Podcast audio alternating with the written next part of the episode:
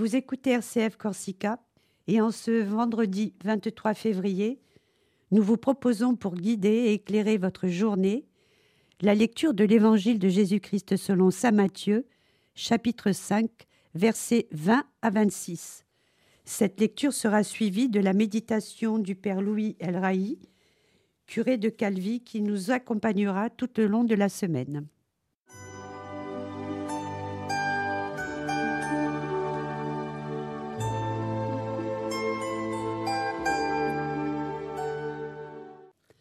En ce temps-là, Jésus disait à ses disciples, Je vous le dis, si votre justice ne surpasse pas celle des scribes et des pharisiens, vous n'entrerez pas dans le royaume des cieux. Vous avez appris qu'il a été dit aux anciens, Tu ne commettras pas de meurtre, et si quelqu'un commet un meurtre, il devra passer en jugement. Eh bien moi, je vous dis, tout homme qui se met en colère contre son frère devra passer en jugement. Si quelqu'un insulte son frère, il devra passer devant le tribunal. Si quelqu'un le traite de fou, il sera passible de la gêne de feu. Donc, lorsque tu vas présenter ton offrande à l'autel, si là, tu te souviens que ton frère a quelque chose contre toi, laisse ton offrande là, devant l'autel, va d'abord te réconcilier avec ton frère, et ensuite viens présenter ton offrande. Mets-toi vite d'accord avec ton adversaire pendant que tu es en chemin avec lui, pour éviter que ton adversaire ne te livre au juge, le juge au garde, et qu'on ne te jette en prison. Amen, je te le dis, tu n'en sortiras pas avant d'avoir payé jusqu'au dernier sou.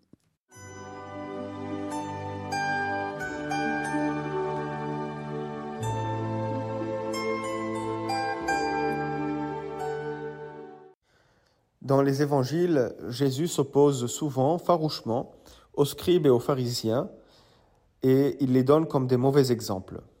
Pour comprendre pourquoi Jésus agit ainsi avec eux, il faut comprendre qui était un scribe et qui était un pharisien.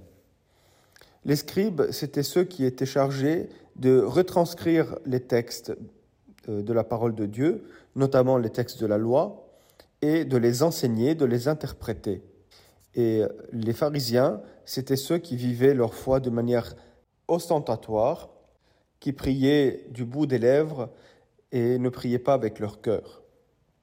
Et Jésus nous invite à avoir une justice qui surpasse celle des scribes et des pharisiens, c'est-à-dire une justice qui ne soit pas une simple euh, notion intellectuelle ou euh, une simple action extérieure du cœur de l'homme, au contraire, notre justice doit être le fruit de notre foi et doit être aussi le fruit de ce qui habite notre cœur.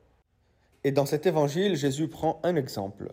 Vous avez appris qu'il a été dit aux anciens, Tu ne commettras pas de meurtre. Eh bien, moi je vous dis, tout homme qui se met en colère contre son frère devra passer en jugement. Jésus nous invite à avoir une grande exigence. Il ne suffit pas simplement de mettre en pratique une règle extérieure, il ne suffit pas simplement de pratiquer une loi, il faut orienter notre cœur, orienter, c'est-à-dire tourner vers, tourner vers Dieu, tourner vers notre prochain.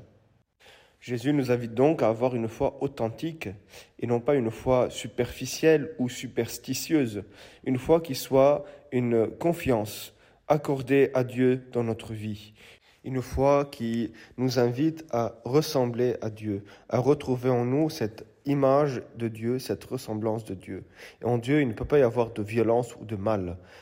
Dans le Confétéor, le Je confesse à Dieu, nous disons Je confesse à Dieu Tout-Puissant, je reconnais devant vous, frères et sœurs, que j'ai péché en pensée, en parole, par action et par omission.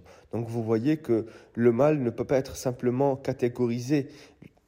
Avoir une pensée mauvaise, c'est déjà faire le mal. Avoir une pensée violente, c'est déjà commettre une violence. Alors frères et sœurs, pendant ce temps de carême, vivons le pardon, le pardon reçu de Dieu, mais aussi le pardon offert à nos frères.